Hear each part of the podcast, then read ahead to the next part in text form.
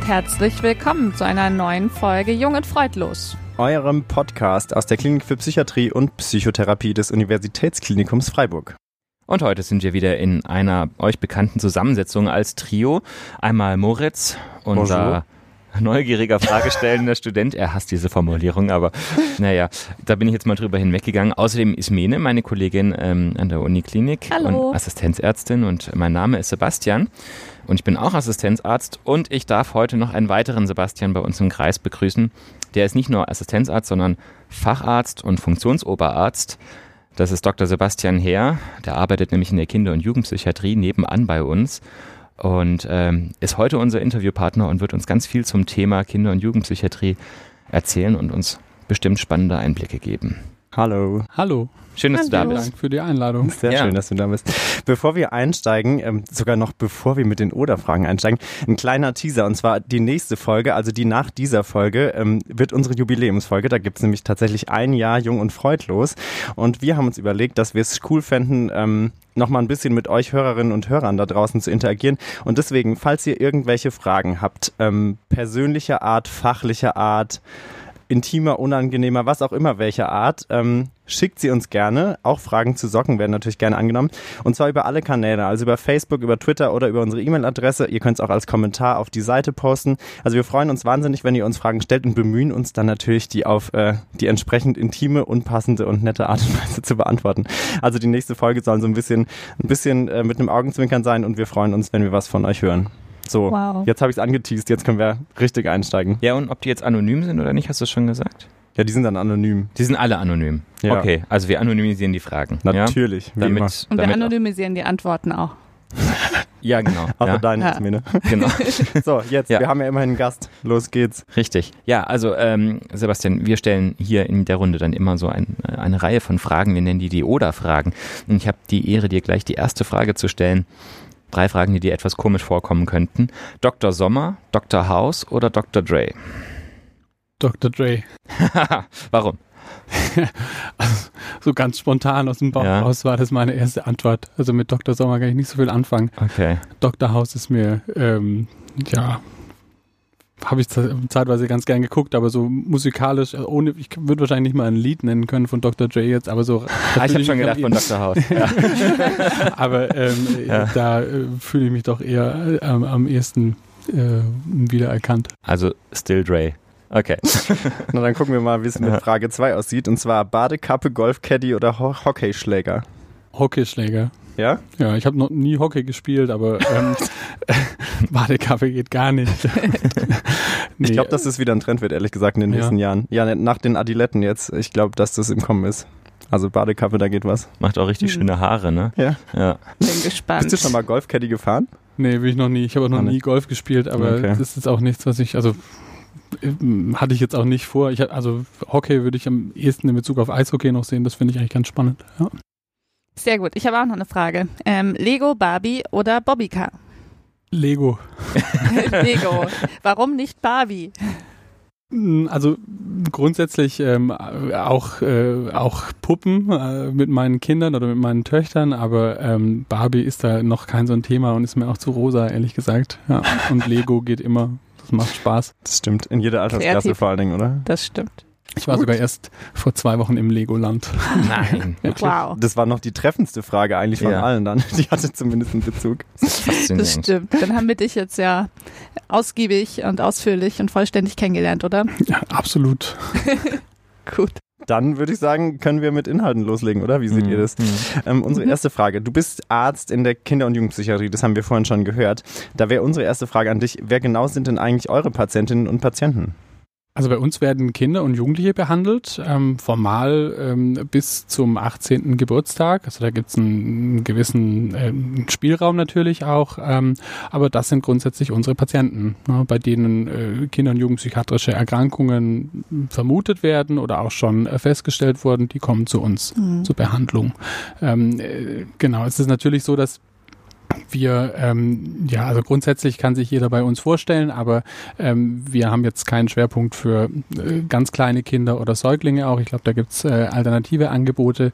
Ich denke so, die, das Hauptpatientenklientel ähm, fängt bei uns so mit fünf, sechs Jahren an. Das ist auch äh, da, wo die Tagesklinik, äh, denke ich, beginnt aufzunehmen, so ab äh, sechs Jahren und geht tatsächlich bis ins jugendlichen Alter. Und einzelne Patienten können auch über das 18. Lebensjahr hinaus bei uns in der Ambulanz auch behandelt werden.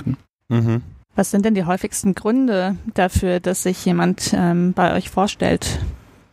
Also es ist ganz unterschiedlich. Also es gibt äh, tatsächlich Patienten, die haben schon eine, eine, Vorgeschichte, die kommen auf Empfehlung von Kinderärzten, die kommen auf Empfehlung von äh, Schulsozialarbeitern oder von Lehrern mit ihren Familien oder auch eigenmotiviert.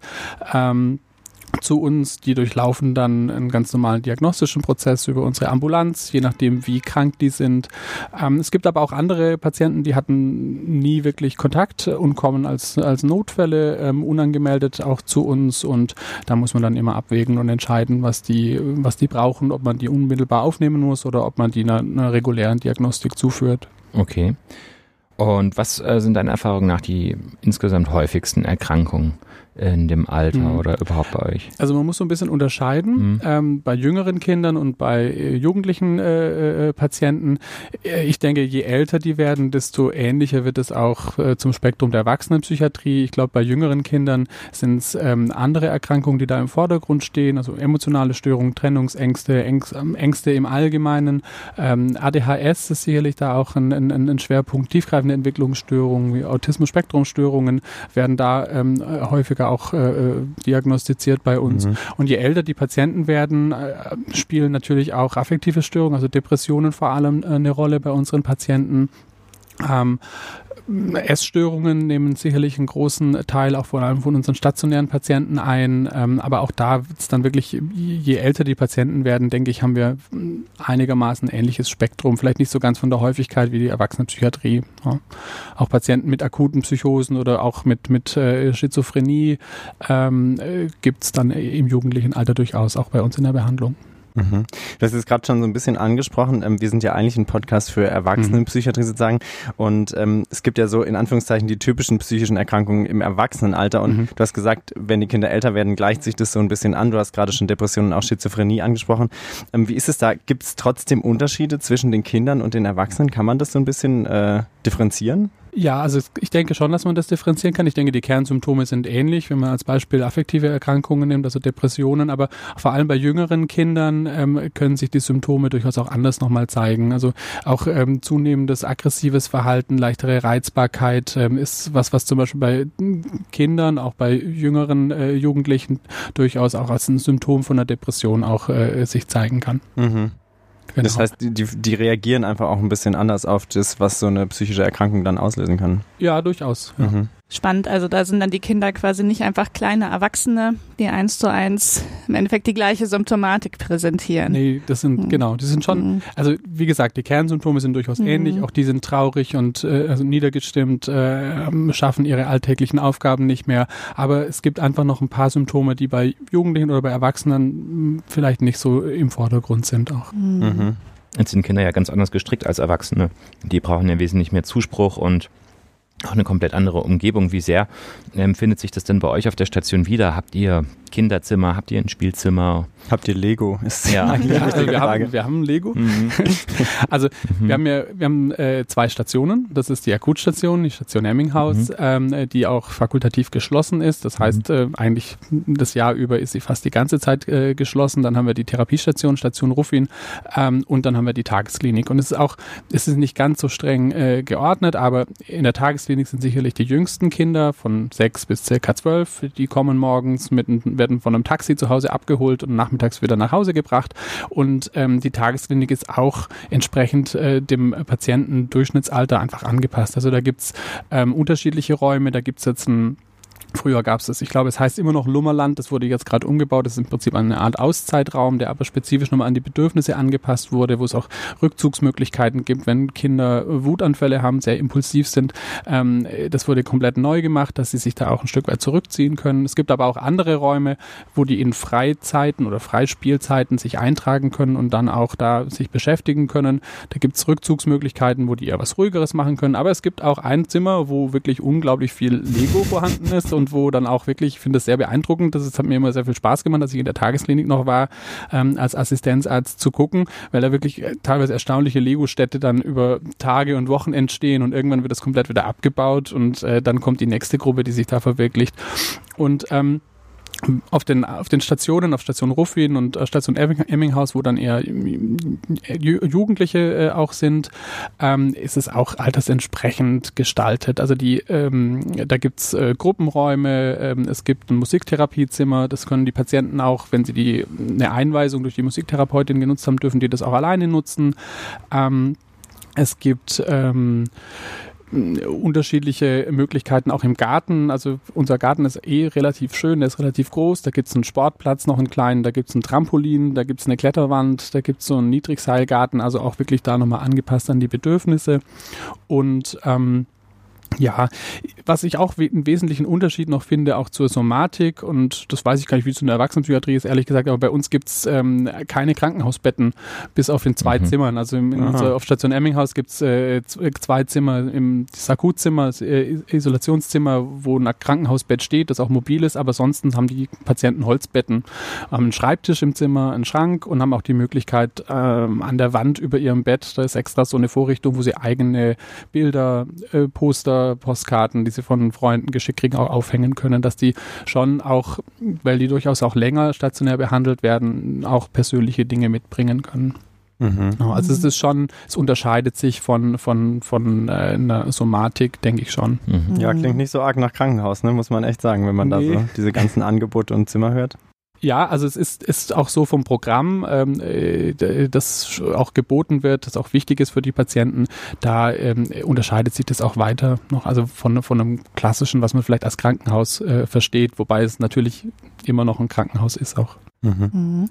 Wie sieht denn für die jungen Patienten und Patientinnen bei euch so ein typischer Tag aus? Also ein typischer Tag, ähm, ich nenne jetzt mal als Beispiel auf Station Emminghaus, also auf der Akutstation, der beginnt mit einer ähm, Visite mit den Stationsärztinnen und äh, Therapeutinnen. Die dauert relativ ähm, kurz. Äh, da kann man dann auch vereinbaren, ob es Notwendigkeit für ein direktes längeres Gespräch gibt. Primär geht es auf Station Emminghaus äh, darum, die akute Eigengefährdung abzuschätzen, auch für den weiteren Tagesverlauf. Und dann, ähm, je nachdem, wie gesund die Patienten sind und ob jetzt Schule ist oder Ferienzeit ist, gehen die in die Klinikschule. Und je nachdem, wie gesund sie sind, haben sie ein unterschiedliches Pensum an, an Unterricht. Bei uns in der Klinikschule gibt es maximal vier Stunden Unterricht. Es gibt noch Frühunterrichtsmöglichkeit, aber grundsätzlich sind so vier Stunden Schule das Maximum.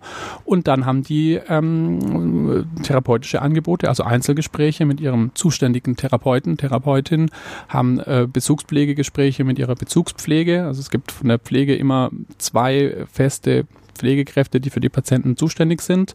Und dann gibt es co-therapeutische Angebote, Ergotherapie, Musiktherapie. Äh, wir haben noch eine äh, Motopädin auch, äh, die Angebote äh, hat und Moto, Moto, ja. ja. eine Bewegungstherapeutin. Ah, ja, also die hat äh, Name. Ja, also genau, das ist auch. Das Kann sind, ich tatsächlich nicht. Ja. Das sind, ähm, das sind äh, Therapien, die durchaus auch bei den Jugendlichen, bei den Patienten gut ankommen, die die gerne machen, also aus unterschiedlichen Gründen. Und ähm, ein wichtiger Bestandteil sind Elterngespräche. Das finden eigentlich in der Regel mindestens einmal pro Woche statt. Genau, und dann gibt es natürlich noch Besuchszeiten, da dürfen Freunde kommen, Eltern dürfen kommen, am Wochenende sind die ein bisschen großzügiger. Und ähm, es gibt eine Sportgruppe, äh, die einmal in der Woche stattfindet und es gibt einen Aktionstag immer freitags. Also da wird die Patienten, die gesund genug sind, dürfen am Montag in einem Meeting die ganze Woche planen und unter anderem, was sie am Freitag gemeinsam machen. Und das ist meistens eine, eine positive gemeinsame Aktivität. Also die gehen manchmal ins Kino, mhm. im Sommer gehen sie Tretboot fahren oder ähm, ich glaube jetzt am Wochenende oder war es am Wochenende, ich weiß nicht mehr genau, zum Abschluss der Sommerferien ist meistens ein Zelten im Stationsgarten auch geplant. Also wirklich auch jugendliche Aktivitäten, ähm, äh, die, die, die Spaß machen und auch wirklich ähm, so ein bisschen zusätzlich noch zum, zum Klinikalltag einfach präsentiert sind ist vielleicht für manche überraschend zu hören, dass man in die Schule geht, wenn man ähm, in stationärer ähm, Kinder- und Jugendpsychiatrischer Behandlung ist. Und bei den Erwachsenen ist es ja so, man ist krankgeschrieben im Prinzip, ja. äh, muss nicht zur Arbeit. Also es gehen, ja. es gehen nicht alle Patienten direkt in die Schule. Das sind die Patienten, die es von der Konzentration her schaffen, die, die gesund genug sind. Aber die Schule ist bei unseren Patienten in aller Regel eine ganz wichtige Säule, wo häufig auch ähm, Schwierigkeiten entstehen, wegen denen die Patienten dann auch zu uns kommen. Und ähm, da ist es total sinnvoll und auch wirklich, das ist eine sehr gute Zusammenarbeit mit der Schule. Es gibt auch eine Schulvisite einmal pro Woche, wo dann die Stationstherapeuten hingehen, dass man wirklich guckt, wo stehen die Patienten. Ähm, die Schule nimmt eigentlich auch Kontakt zur Heimatschule auf und gleicht ab, wo, sie, wo stehen die mit dem Stoff. Wir können uns ein Bild verschaffen, sind die dem Stoff überhaupt gewachsen, können das noch diagnostisch unter, untermauern und überprüfen. Und wir können dann auch ähm, die Belastung steigern. Also im Verlauf gehen auch Patienten dann, während sie noch stationär sind, wenn die Stammschulen nicht so weit weg sind, auch stundenweise und irgendwann auch immer mehr in ihre Heimatschule zurück. Ja, aber Schule ist ja auch echt einfach ein wichtiger Bestandteil von äh, so in der Entwicklung von, von Kindern und Jugendlichen ja, und genau. über so einen langen Zeitraum eigentlich auch. Ja, und ich meine, Schule, Peer Group und Familie sind einfach wichtige Säulen und ähm, solange man die irgendwie aufrechterhalten kann oder auch die, die, die äh, Patienten auch da ähm, das gelingt, die weiterhin da zu integrieren, ist, ist es das ist wichtig für die, für die, für den Behandlungsverlauf auch. Mhm. Okay, also wir haben jetzt gehört, dass die Schule ein ganz, ganz wichtiger Bestandteil der Behandlung ist. Der nächste Punkt, den du gerade schon angesprochen hast, ist die Familie. Die Kinder kommen ja meistens aus Familien und die Eltern sind ja eigentlich sorgeberechtigt. Und ähm, ich stelle mir vor, dass sie in ganz anderer Art und Weise eingebunden werden müssen als bei uns zum Beispiel in der Erwachsenenpsychiatrie. Wie, wie sieht das denn bei euch aus? Wie darf ich mir das vorstellen? Ja, also die Familienarbeit ist wirklich zentral, die ist sehr wichtig, weil, so wie du sagst, fast mhm. alle unsere Patienten kommen aus Familien mhm. und ähm, wir sehen eigentlich Familien erstmal als Ressource und mhm. fast alle unsere Patienten, die wollen oder sollen auch wieder zurück in ihre Familie. Und deshalb ist es total wichtig, die Familie direkt mit einzubinden, weil wir können ganz tolle Therapie machen und äh, ganz viel erreichen und wenn die dann zurück in die Familien gehen und da sich nichts verändert hat, dann hat man meistens nicht viel erreicht und dann kommen die ganz schnell wieder. Und ähm, deshalb werden die Familien im Prinzip äh, von Anfang an äh, mit eingebunden in die Behandlung. Also es gibt eben Elterngespräche und auch ähm, die Belastungserprobung, also Patienten, die auch mal unter der Woche oder am Wochenende über Nacht oder tagsüber nach Hause gehen, auch mit Aufgabenstellung, was die ausprobieren sollen, die spielen dann eine richtige, eine wichtige Rolle. Mhm. Du hast gerade schon gesagt, die Familie ist ganz wichtig und ihr seht sie als Ressource. Ähm, Trotzdem kann ich mir vorstellen, dass die Zusammenarbeit auch nicht immer ganz einfach ist, weil ja sowohl die Kinder als auch die Familien irgendwie in Ausnahmesituationen sind. Ja, wenn so ein Kind aus einer Familie dann in, in der Klinik ist längere Zeit. Wo sind denn vielleicht Herausforderungen in, die, in der engen Zusammenarbeit mit den Eltern oder der Familie generell? Also das ist schon manchmal eine Herausforderung, mit den Familien zusammenzuarbeiten, wobei die Familien sind meistens sehr dankbar, dass die Patienten aufgenommen äh, werden können, weil es denen nicht gut ging zu Hause und die sehen einfach einen Behandlungsbedarf. Mhm. Nur ist einfach, der Behandlungsbedarf liegt nicht immer nur beim Kind oder beim Jugendlichen, sondern auch häufig ähm, ist es notwendig, dass die Eltern auch ähm, besser verstehen, was es für eine Erkrankung ist und dass die Eltern auch was verändern. Und das stößt natürlich nicht immer auf große Begeisterung, manchmal schon, aber manchmal muss man da auch erstmal mit den Eltern darauf hinarbeiten, dass die das auch sehen und auch äh, eine Notwendigkeit überhaupt erkennen und dann was verändern können. Mhm. Ja, und ein wichtiger Aspekt, der da noch dazu kommt, ist auch das Jugendamt tatsächlich. Also wir haben auch da, eigentlich ist eher die Regel, dass wir, ähm, wenn nicht schon ein Kontakt besteht, wenn wir das Gefühl haben, die Familie ist aus welchem Grund auch immer überlastet, dass wir mit der Familie auch besprechen, dass wir das Jugendamt involvieren, dass man zumindest mal eine Helferunde macht. Das heißt, es kommt jemand vom Jugendamt und ähm, es erfolgt auch noch eine Einschätzung der des Bedarfs durch das Jugendamt, so dass man da auch eine, ja, auch da mit, dem, mit den Ämtern wirklich eine, mit dem Jugendamt eigentlich eine, eine wichtige äh, Kooperation auch hat. Mhm. Das ist nach allem, was ich ja immer so mitbekommen habe aus dem Bereich KJP, immer auch für viele Eltern so ein bisschen ein rotes Tuch, das Jugendamt, oder? Ähm, kannst du da so ein bisschen was zu sagen, dass das vielleicht gar nicht so schlimm ist, das jetzt immer reinzuholen? Mhm. Oder ist das wirklich so, Jugendamt ist drin und zack, verliert man die Entscheidungsgewalt? Und genau das ist die große Sorge. Ne? Ja, Also ja. das ist auch so das, was die, was die, äh, was eigentlich viele denken. Mhm. Äh, sobald das Jugendamt da ist, verliere ich mein Sorgerecht. Ja. Und das ist ja, sind ganz unterschiedliche Dinge erstmal. Mhm. Und darum geht es uns auch eigentlich in seltensten Ausnahmefällen, wenn wir wirklich eine Kindswohlsgefährdung sehen. Und das ist wirklich, das ist, das gibt es, aber das ist nicht äh, der Alltag.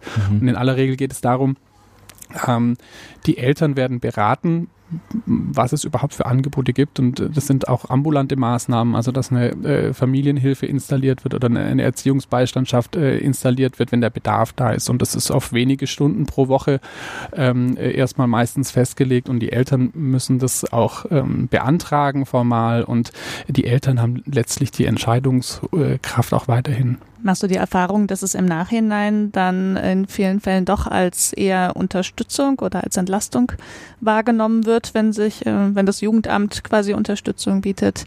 Oder ähm, wie sind da die Rückmeldungen? Das ist ganz unterschiedlich. Ich weiß nicht, ob man das, ob ich, ob man das so pauschal beantworten kann. Also es ist sicherlich häufig hilfreich ähm, und kann wirklich auch nochmal einen, einen wichtigen äh, Teil dazu beitragen. Aber es gibt auch Fälle, wo es dann im, im Verlauf sich nochmal ändert und wo Familien sich auch dagegen entscheiden, obwohl man das empfiehlt. Und äh, das, das, das gibt es dann auch. Mhm. Ja. Gerade ging es schon so ein bisschen um Entscheidungsgewalt und, und wer hat die Entscheidung und das ist sicherlich bei euch auch ein, ein ganz wichtiger Punkt, weil wie ist es denn in kritischen Fällen bei Minderjährigen? Entscheiden da immer die Eltern sozusagen über das Kind, weil die ja die, also solange sie das Sorgerecht haben, oder können auch Minderjährige über, über sich und ihre Therapie selber entscheiden? Es ist wirklich ein, ein, ein, ein schwieriger Punkt, der auch häufig zu Diskussionen führt. Natürlich ist es ganz wichtig, auch Minderjährige, je nachdem wie alt die auch sind, in die Entscheidungen mit einzubetreffen. Vor mhm. allem auch, wenn es um äh, Behandlungsnotwendigkeit geht, wenn es um Medikation geht äh, zu einem bestimmten Punkt. Also es bringt auch nichts, wenn die Erwachsenen beschließen, dass ein 16-Jähriger ein Medikament nehmen soll und der will es gar nicht nehmen, weil der wird es einfach nicht nehmen. Und da ist es schon wichtig, die wirklich aktiv ähm, mit einzuschließen und auch gemeinsam eine Lösung zu suchen. Aber es ist tatsächlich letztlich so, dass ähm, äh, das Sorgerecht und auch die Sorge Sorgepflicht liegt bei den Eltern meistens oder bei den, bei den Sorgeberechtigten. Und ähm, auch die, wenn ein Kind also die Notwendigkeiten nicht sieht, vor allem von der Behandlung, von der stationären Behandlung, dann kann man das tatsächlich auch in die Wege leiten, dass es beantragt wird, auch gegen den Willen von, von, von einem Kind oder von einem Jugendlichen, dass eine Behandlung stattfindet. Also zuerst mal nur, also das heißt nicht unbedingt gleich eine Medikation oder irgendwelche Maßnahmen, aber grundsätzlich, dass jemand auf der Station bleiben muss und auch behandelt werden kann. Ähm, das äh, kann man auch ähm, ohne Zustimmung des Patienten erreichen. Wo wird es dann beantragt? Das muss beim ähm, zuständigen Amtsgericht, beim Familiengericht beantragt werden. Also mhm. die Eltern müssen einen Antrag stellen auf ähm, Genehmigung einer geschlossenen Unterbringung. Ähm, das muss auch von einem, es muss parallel von einem Facharzt ein Zeugnis erstellt werden und dann gibt es innerhalb von ähm, es ist relativ kurzfristig, dass dann ein Richter tatsächlich äh, auf die Station kommt und es gibt formal eine richterliche Anhörung und es wird dann, äh, der Richter entscheidet dann, ob's diese, ob, ob, er, ob er das genehmigt oder ob es abgelehnt wird. Und auch da haben Eltern dann große Sorge, wenn ein Richter beschließt, der muss da bleiben, dann habe ich auch kein Sorgerecht mehr. Aber auch das sind unterschiedliche Paragraphen. Und ähm, das ist äh, so, wenn, wenn so ein Beschluss genehmigt wird und jemand geschlossen, also die Genehmigung ist dafür eine geschlossene Unterbringung und ein Patient ähm, sagt dann nach ein paar Tagen, weil er sich wohlfühlt auf der Station und äh, merkt, dass er profitiert, dass er freiwillig bleibt, dann ähm, ist dieser Beschluss auch ganz schnell wieder aufgehoben. Und genauso, wenn Eltern diesen Beschluss aufheben wollen, dann können die das auch. Ja. Mhm. Es gibt dann natürlich wieder andere Mechanismen. Wenn weiterhin eine Behandlungsbedürftigkeit äh, besteht, muss man natürlich abwägen, ob man einen anderen Beschluss erwirkt. Aber grundsätzlich bleibt die Entscheidungskraft bei den Eltern auch. Mhm. Ähm, jetzt besprecht ihr ja im Prinzip ähm, die Behandlung immer engmaschig mit den Eltern. Ähm, wie ist es denn da ähm, mit empfindlichen Informationen, die euch die Kinder geben und mit der Schweigepflicht? Ja. Das ist ja wahrscheinlich auch ähm, nicht auch, so einfach. Das ist auch nicht so einfach, weil wir haben einerseits die Schweigepflicht äh, und die gilt auch bei unseren Patienten, wenn die uns was anvertrauen. Wir haben aber gleichzeitig auch eine Informationspflicht. Also wir müssen auch die Eltern informieren und da ist es ist immer eine schwierige Abwägung und ähm, ich versuche das möglichst ähm, offen zu besprechen. Ich sage den Patienten auch, wenn ich sie notfallmäßig sehe, das kläre ich die genauso darüber auf, sage, dass ich eine Schweigepflicht habe, aber dass ich, ich nenne immer das Beispiel, wenn mir ein Patient anvertrauen würde, dass er sich konkret überlegt, sich umzubringen, dann wäre das nicht verantwortbar, wenn ich den dann mit den Eltern wieder so nach Hause schicken würde, ohne den Eltern da eine entsprechende Warnung zu geben. Und ähm, meistens gelingt es mit den Patienten, ähm, einen gemeinsamen Weg zu finden, was man den Eltern wie auch sagen kann. Und wenn man da das Okay kriegt, dann äh, ist es häufig, oder mein Erleben ist, dass es wirklich häufig auch eine Entlastung einfach auch mit sich bringt. Vor allem, wenn es um Suizidgedanken geht. Es gibt aber auch nur so Grenzbereiche, Drogenkonsum. Mhm. Äh, ja, dann äh, sage ich unter vier Augen, wird, wird mir gesagt, ja, ich habe da doch mal gekifft da muss man einfach sehr gut abwägen. Ne? Ähm, ich glaube, sinnvoll ist es, ein, eine höchstmögliche Transparenz auch anzustreben. Ne? Oder auch selbstverletzendes Verhalten ist das nächste. Ganz oft äh, bemerken die Eltern das nicht, nicht weil sie nicht aufpassen, sondern weil man das gut verstecken kann. Und dann sieht man das und dann muss man einfach gut besprechen, ähm, wie, man, wie man das mit den Eltern kommuniziert. Ja, ja gar nicht so einfach, wenn man immer so als vermittelnde Person so zwischen Eltern und Kindern irgendwie ist man so dazwischen und, und muss so den richtigen Weg finden. Das ja, wobei klingt also gar nicht so das, einfach. Das ist, man hat häufig eine ver vermittelnde Rolle, aber ich äh, empfinde mich eher als, als äh, dem Patienten zugehörig. Also ich mhm. versuche eher für den Patienten einzutreten. Ne? Also mhm. für den auch ähm, äh, den zu unterstützen, mit den Eltern zu, zu kommunizieren. Mhm. Wobei natürlich hat man immer eine vermittelnde Rolle, das stimmt schon. Das ist wahrscheinlich auch nicht immer ganz einfach, weil manchmal gibt es ja auch Eltern, die haben ja dann so ganz eigene Ziele im Kopf, die irgendwie gar nicht so das Kind äh, teilt. Und äh, dann stehst du da so plötzlich äh, da und hast den Konflikt mit den Eltern. Das ist auch nicht so einfach, kann ich mir vorstellen, oder? Nee, das gibt es auch. Also, ja. dass Eltern wirklich auch anderer Meinung sind. Und ähm, es gibt aber auch Momente, wo man das dann auch einfach klar spiegeln muss. Ne? Dass man einfach da was anderes empfiehlt und dass ja, man ja. Ähm, auch einfach eindringlich äh, berät, äh, dass das in Einzelfällen sicherlich auch eher schädlich mhm. ist. Okay. Du hast uns ja ähm, vorhin schon erzählt, was ihr alles an äh, Therapie angeboten habt in der Klinik. Ähm, wenn jetzt keine stationäre Behandlung ähm, notwendig ist oder auch nicht gewünscht wird, ähm, kann man denn diese ganzen Angebote auch ambulant wahrnehmen? Also man kann ähm, sehr vieles, fast alles auch ambulant wahrnehmen. Also man kann auch eine ambulante Psychotherapie machen. Ähm, das kann man begrenzt auch bei uns in unserer Ambulanz machen. Ähm, die Kapazitäten, Kapazitäten sind einfach ähm, eingeschränkt. Es ist aber auch so, wenn man, das kann man natürlich auch bei jedem niedergelassenen Kinder- und Jugendpsychiater oder Psychotherapeuten machen, aber auch da sind die Plätze einfach sehr rar. Das heißt, wir haben sehr lange Wartezeiten. Ich denke ähnlich wie im Erwachsenenbereich, ähm, dass man die Patienten nur sehr schlecht versorgt. Aber grundsätzlich mhm äh, wenn, solange man ambulant behandeln kann, sollte man auch ambulant mhm. behandeln. Und mhm. ähm, Angebote wie Ergotherapie oder Bewegungstherapie hattest du angedeutet. Motopädie. Motopädie. Also also Ergotherapie gibt es natürlich auch im mhm. ambulanten mhm. Rahmen. Ne? Also das, mhm. da gibt es auch Niedergelassene, es gibt äh, also Kolleginnen und Kollegen, es gibt Praxen, die das anbieten. Mhm. Aber auch da ist die Erfahrung, dass es, äh, dass es nicht so leicht ist, einen, einen Platz zu kriegen. Mhm. Also auch ihr habt das Wartezeitproblem und das äh, nach einem Platz sucht. Also vor allem, das, also ich kenne jetzt tatsächlich jetzt nicht so direkt die Wartezeiten für eine ambulante Ergotherapie, aber vor allem in Bezug auf äh, niedergelassene Kinder- und Jugendlichen Psychotherapeuten oder auch Kinder- und Jugendpsychiater, da sind einfach, das ist ein Problem, da gibt es große, lange Wartezeiten. Mhm. Ja. Wir haben jetzt bei uns im Podcast schon häufiger darüber gesprochen, dass ähm, bei dem Weg von Menschen mit psychischen Erkrankungen im, ins Gesundheitssystem der Hausarzt eine ganz wichtige erste Ansprechperson ist. Ist es denn bei den Kindern und Jugendlichen ähnlich mit den Kinderärztinnen und Ärzten? Ja, also es gibt auch immer wieder Kinderärzte, also es gibt regelmäßig Kontakt zu Kinderärzten, die ihre Patienten natürlich auch teilweise sehr lange schon äh, äh, begleiten und auch gut kennen, die dann zuweisen auch.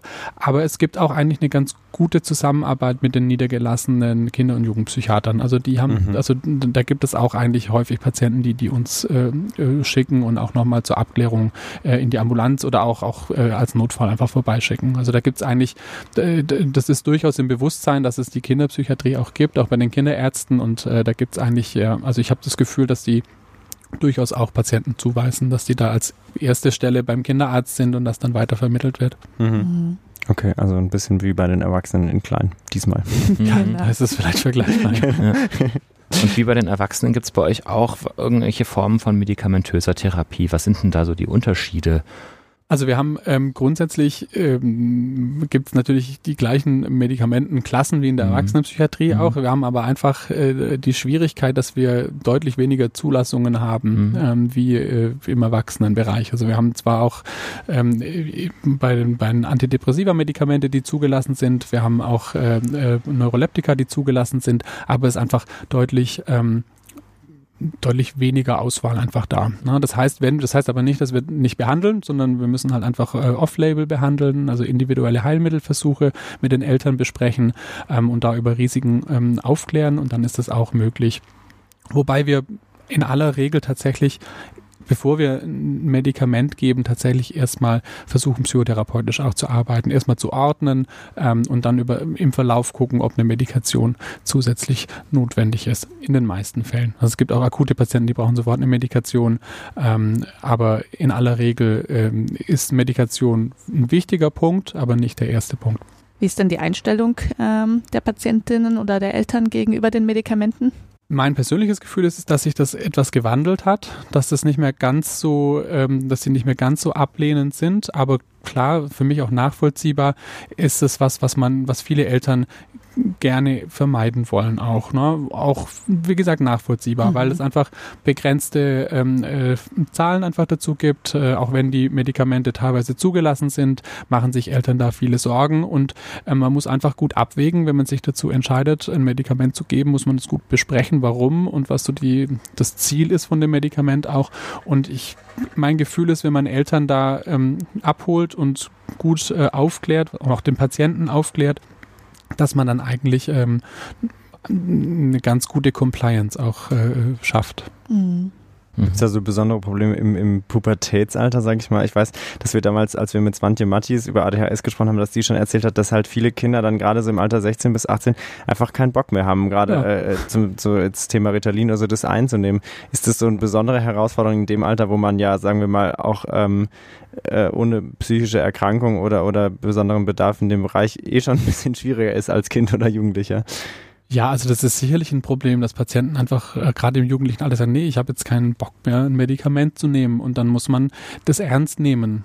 Und wie ich es vorher schon gesagt habe, also man kann da niemanden zwingen, ein Medikament zu nehmen. Und ähm, meistens gibt's ja auch nachvollziehbare Gründe, warum die ein Medikament nicht mehr nehmen wollen. Also wenn man zunimmt, ähm, äh, ist das einfach was, was, was nicht besonders attraktiv ist oder wenn man eher eine innere Unruhe verspürt. Und meistens ist es dann sinnvoll, mit dem Patienten zu besprechen, warum er es nicht mehr nehmen möchte. Und äh, häufig kriegt man dann auch, versteht man es und kann auch einen Kompromiss finden. Und ähm, ja, im schlimmsten Fall äh, bleibt nichts anderes mhm. übrig. Also wenn er es nicht mehr nehmen möchte, dann äh, muss man über eine Alternative nachdenken oder gucken, wie man den bestmöglich so mhm. unterstützt.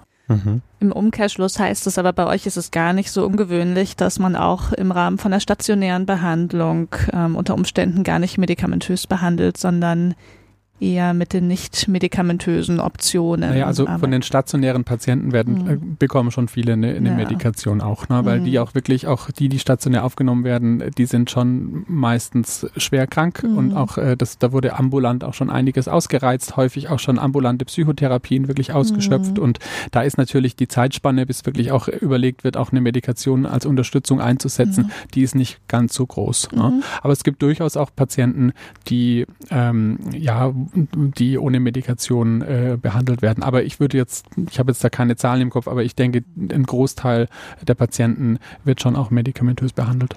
Hm. Aber das ist natürlich auch immer ein bisschen der andere Blick, wenn man aus der Klinikperspektive guckt. Ne? Das hatten wir im Erwachsenenkontext im Prinzip schon ähnlich, dass natürlich die Fälle oder die Menschen, die hier stationär behandelt werden, das ist immer noch mal ein bisschen anders als der Durchschnitt vielleicht. Genau, das sehe ich auch so. Mhm. Ja. Mhm.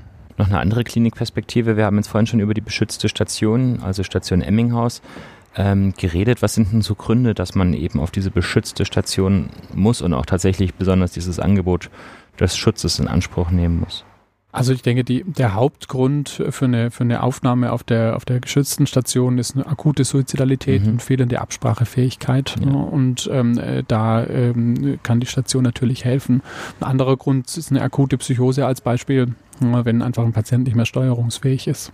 Mhm. Aber ich denke, so über den Daumen gepeilt sind die häufigsten Gründe für die Aufnahme bei uns ähm, tatsächlich auch akute Suizidalität. Ja.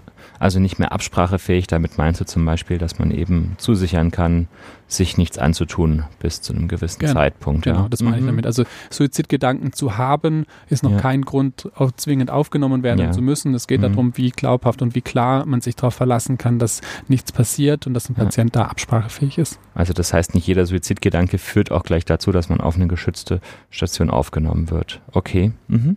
Ist jetzt eigentlich geschützt gleich geschlossen? Beschützt gleich geschlossen, so rum? Ich würde jetzt sagen, ja, also das wird wahrscheinlich ähnlich, äh, ähnlich benutzt. Äh, genau, ja.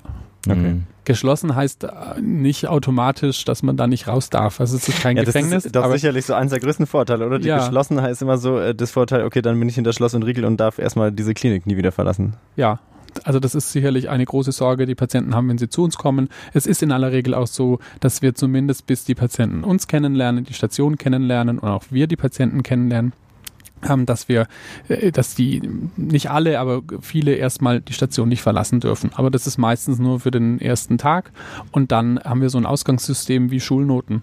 Also sechs ist kein Ausgang, da muss man auf der Station bleiben und eins ist freier Ausgang. Das heißt, Patienten, die äh, auf der geschlossenen Station auch behandelt werden mit einem Einser-Ausgang, die können auch nachmittags, wenn sie keine Therapien haben, in die Innenstadt gehen und sich mit Freunden treffen. Und trotzdem sind sie formal auf der geschlossenen Station, sie werden aber nicht geschlossen behandelt. Mhm. Das ist meistens ein Patient oder eine Patientin, die momentan diesen Schutz braucht und dann ist die Station geschlossen. Vielleicht auch noch eine interessante Frage für manche, äh, ob man denn auch während so einer Behandlung mal nach Hause gehen kann. Du hast gerade gesagt, man kann die Stadt, man kann vielleicht mhm. auch in die eigene Schule nach Hause gehen, spielt auch eine Rolle. Ja, also es ist ganz unterschiedlich, aber da die meisten Patienten auch wieder nach Entlassung nach Hause gehen, ähm, ist es sinnvoll, auch das zu üben. Also, dass mhm. die äh, sich auch zu Hause in Absprachen halten mit Eltern. Und äh, deshalb setzen wir das auch äh, als Belastungserprobungen äh, tagsüber für ein paar Stunden, aber auch über Nacht ein. Mhm. Ist auch komisch, gell, wenn es äh, das eine andere Perspektive, wenn sozusagen nicht die Belastungserprobung ist, dass man mal in der Klinik übernachtet, also woanders, sondern wieder zu Hause. Ja, wobei es das auch gibt. Also es gibt Patienten, die haben noch nie woanders übernachtet und ja, da ist auch schon vorstellen. ein Großteil der Behandlung geschafft, wenn sie nur eine Nacht bei uns geschlafen haben, tatsächlich. Mhm. Ja, also es gibt es in beide Richtungen. Ist Heimweh ein großes Thema auf den Stationen? Ja, doch. Also es ist schon auch, ich denke, es ist unterschiedlich. Ähm, für jüngere Patienten ist es sicherlich noch schwieriger, ähm, aber Heimweh ist, denke ich, auch normal und darf auch sein und da muss man einfach über überlegen, wie man, wie man da den Patienten auch unterstützt und inwieweit das auch sinnvoll ist. Also wenn es zum Beispiel hilft, dass, dass man noch zusätzliche Besuchszeiten ähm, erlaubt, dann, dann kann man das natürlich auch machen. Manchmal hilft es auch nicht, manchmal verschlimmert es eher das Ganze noch, aber da muss man einfach individuell abwägen, was, was der Familie und was dem Kind auch hilft. So ganz generell, was denkst du denn, sollten sich Eltern und Angehörige ähm, mal bei Kinder- und Jugendpsychiatern vorstellen, wenn sie welche Schwierigkeiten haben. Oder Kinder. Ja. Und Kinder. Und Kinder, mhm. auch selbstständig. Also Grund. Es war gerade ein bisschen abgedriftet, die Frage, so als würdet ihr in so einer Beta-Sphäre schwingen. Ja, und die wurde Kinder. immer länger, ja. nach hinten raus. Aber Sebastian hat es trotzdem geschafft, eine Antwort darauf zu finden. Also ich versuche es zumindest. Also grundsätzlich ähm, finde ich es immer ganz gut, wenn sich Eltern auf ihr Gefühl verlassen. Ja. Ja, und äh, wenn Eltern das Gefühl haben, es stimmt irgendwas nicht und sich Sorgen machen, dann finde ich es legitim, mal nachzufragen. Mhm. Also sich auch äh, Unterstützung und Beratung zu holen. Das muss gar nicht immer der, direkt äh, die Klinik hier sein oder auch der Kinderpsychiater sein, aber meistens gibt es ja eine ganz gute Anbindung zu den Kinderärzten. Mhm. Da äh, finde ich, ist es legitimer nachzufragen. Und wenn die dann auch äh, sich unsicher sind, kann man immer noch auch äh, zu einem äh, Niedergelassenen auch mal äh, gehen und sich einen Termin geben lassen. Oder man kann natürlich auch, wenn sich Eltern große Sorgen machen, vor allem wenn es um einen Bereich Richtung akute Suizidalität geht oder auch Wesensveränderung geht, so Psychose-Richtung, kann man natürlich auch jederzeit zu uns kommen. Notfallmäßig mhm. auch. Seht ihr das häufig, dass Kinder oder Jugendliche alleine, ohne ihre Eltern mit einzubeziehen, zu euch kommen? Das gibt es. Ähm, immer mal wieder auch, ähm, aber es ist sicherlich jetzt nicht die, ähm, die häufigste mhm. Vorstellungsart. Es gibt immer wieder auch, dass Patienten zugewiesen werden und mit dem Rettungsdienst zum Beispiel vorgestellt werden und die Eltern dann noch nicht vor Ort sind, aber in aller Regel ähm, kommen die Eltern dann dazu, beziehungsweise wir fangen eigentlich, also wir gucken uns die Patienten natürlich an, aber wirkliche, ein wirkliches Gespräch findet erst äh, statt, wenn ein Sorgeberechtigter auch da ist. Mhm. Es gibt auch Situationen, wo kein Sorge, Sorgeberechtigter erreichbar ist. Da muss man natürlich auch dann unter Umständen abwägen, was zur Sicherung einfach notwendig ist. Würdest du sagen, insgesamt, das haben wir bei den Erwachsenen auch schon häufiger hier diskutiert, sind die Kinder- und Jugendpsychiatrie beziehungsweise psychische Erkrankungen im Kinder- und Jugendalter noch arg von Stigmata betroffen, weil ich glaube, so die Hemmung, gerade so, wenn eben das Wort Psychiater, Psychiaterin äh, mitspielt, ist ja doch nach wie vor hoch, oder? Mhm. Also ich denke auch, dass es immer noch, ähm, ein, ein, dass es hoch ist, immer noch, ja. Also ich denke, keiner sagt gern, dass er zum Psychiater geht. Ich finde, ich glaube, es ist ein bisschen besser geworden. Ich, ich vermute auch, dass es bei den Erwachsenen äh, sich verändert hat, weil es schon, denke ich, einfach mehr in den Medien ist und auch einfach eine äh, ja, recht aktuell ist als Thema und auch einfach häufig ist. Ne? Also das das ist nichts, was, was, was so am Rande passiert. Aber trotzdem ist meine Erfahrung mit den Patienten, dass die Schwierigkeiten haben, zum Beispiel, wenn sie eine Weile nicht in der Schule waren, wenn sie dann wieder in die Schule kommen, da wirklich offen damit umzugehen. Mhm. Und das erfordert schon sehr viel Mut. Das machen einige, ähm, einzelne Patienten, sich vor die Klasse zu stellen und sagen, ich habe eine Depression. Und ähm, da denke ich, ist es ist schon, also da, da haben die Schwierigkeiten und da muss man die gut beraten. Und ich finde es legitim, wenn die das auch nicht sagen wollen. Und dann muss man einfach irgendeinen gemeinsamen Weg auch wieder finden, was die gut vertreten können.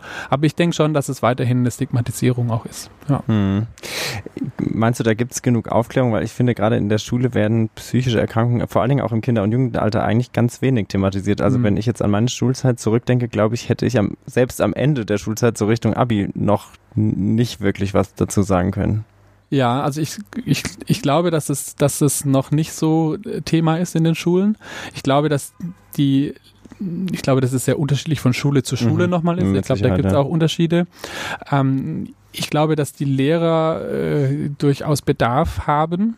Und auch teilweise wirklich auch mit Situationen äh, konfrontiert werden, wo sie auch gar nicht so genau wissen, ähm, wie, äh, wie, wie sie damit umgehen Mhm. können und was dann die richtigen Ansprechpartner sind.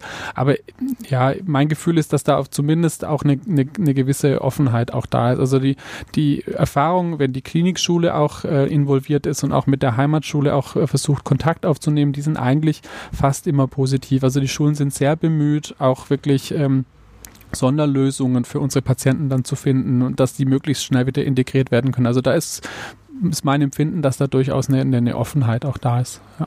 Ja, das ist ja auch mal schön, also schön zu hören, auf jeden Fall. Klingt Mhm. positiv. Mhm. So. Ähm, nee. Mene. Ah, nee, du, du hast komm. schon so gesagt. Können Sie Ja. auch wie gerade eben so zusammen machen in so einem hauchenden. Satz. Wir könnten versuchen zusammen, ja. Also, lieber Was? Sebastian. Nein, das machen wir jetzt nicht, oder? Nein, Nein? Also- zuerst. Okay. Ja, Sebastian, was sind denn für dich besondere Herausforderungen bei deiner Arbeit? So ganz im Speziellen. Also ich finde, es ist eine besondere Herausforderung, den Patienten gerecht zu werden und ähm, wirklich auch mit denen das rauszufinden, was die wirklich brauchen. Und ähm, gleichzeitig auch die Familie gut zu beraten, dass die auch als Familie oder Eltern sich wieder kompetenter fühlen in, in ihrem Elternsein. Und ähm, das ist manchmal gelingt es ganz gut, es gelingt leider nicht immer. Und ähm, aber das finde ich ist die Herausforderung. Mhm. Patienten auch, ich meine, das ist ja schon auch eine gewisse Verantwortung, die hat man als Arzt sowieso, aber mh, manchmal ist man da ja schon auch an einer, an, einer, an einer Schnittstelle involviert, wo es auch darum geht, die weitere schulische Laufbahn, die weitere Entwicklung auch zu unterstützen, dass die auch möglichst ein möglichst hohes Maß an Teilhabe an der Gesellschaft auch erreichen können. Ja, und ähm, das äh, finde ich ist schon eine große Herausforderung. Mhm. Kann man sich gut Ja, vorstellen. allerdings. Mhm. Ja. ähm, was ist denn auf der anderen Seite das, was besonders viel Freude macht? Was, was mir persönlich sehr viel Freude macht, ist, wenn es gelingt, ähm, so eine Verbindung zum Patienten herzustellen. Also man merkt, das finde ich, äh, das ist so ein, wie so ein Klick, wenn man so den Punkt gefunden hat, wo es so eine Verbindung gibt und dann kann man meistens auch wirklich gut ins, ins Arbeiten kommen. Und es braucht häufig Zeit bei unseren Patienten, vielleicht ein bisschen mehr wie bei Erwachsenen, ähm, auch eine andere Ebene und meistens sind es so Kleinigkeiten.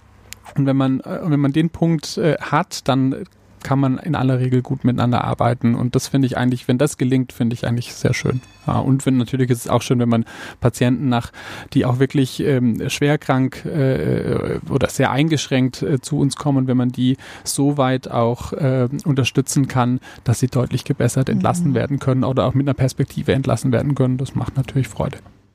Unsere letzte Frage, das ist tatsächlich schon unsere letzte Frage. Ich finde, es ging wieder voll schnell rum, oder? Bam. Ging's euch Ja. auch so? Mhm. Bam. Du warst kurzweilig als Interviewgast. Das ist, das ist die erste schöne Botschaft. Na, noch ist das. Na, Ja, jetzt muss ja erst mal die letzte Frage meistern. Entschuldigung. Ja. Du bist ja.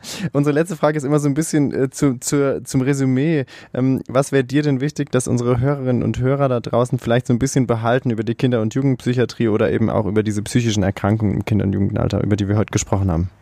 Also was, was, was mir wichtig ist und worüber, also sage ich auch bei uns im Studentenunterricht immer, ist es schon mal, dass es einfach, dass, dass es ein Bewusstsein gibt, es gibt diese Fachärzte für Kinder- und Jugendpsychiatrie. Also es sind, die, und Punkt. es sind nicht erwachsene Psychiater, die das noch nebenbei machen, sondern es ist ein eigener Facharzt. Und ähm, äh, genau, da- das, das ist mir schon mal wichtig. Und ähm, auch das sage ich immer im Studentenunterricht, in, der, in dem Einführungsseminar, also eigentlich auch, weil das auch mein, mein, mein Ziel ist für, für den Studentenunterricht. Ich glaube, im, im Studium hat man eine Woche Kinder- und Jugendpsychiatrie, Mhm. also vier Tage und der Freitag ist dann äh, lernfrei. oder Eigenstudium.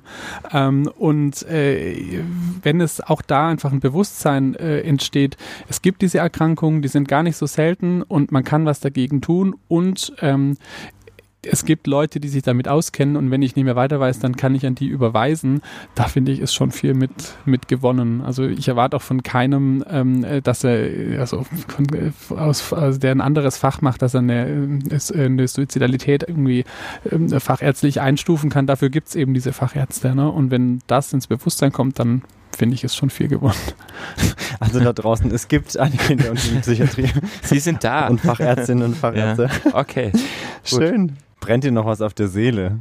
Nein, bisher, also momentan nicht. Hab, äh, es hat mir sehr viel Spaß gemacht bisher. Ja, das war schön. Super, Und wenn nicht, kommst Dank. du einfach nochmal vorbei. Genau. genau. vielen Dank für den Einblick. Eben, ja. wenn, wenn kritische äh, Hörerfragen kommen und wir nochmal Kinder- und Jugendpsychiatrische Kompetenz brauchen, sehr gerne. da kommst du einfach nochmal. Genau.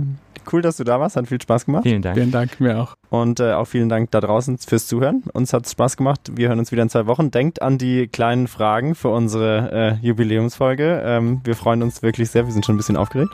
Und äh, ja, bis dahin würde ich sagen. Ne? Macht's gut. Macht's gut zusammen. Ein Tschüss nach Hause. Tschüss.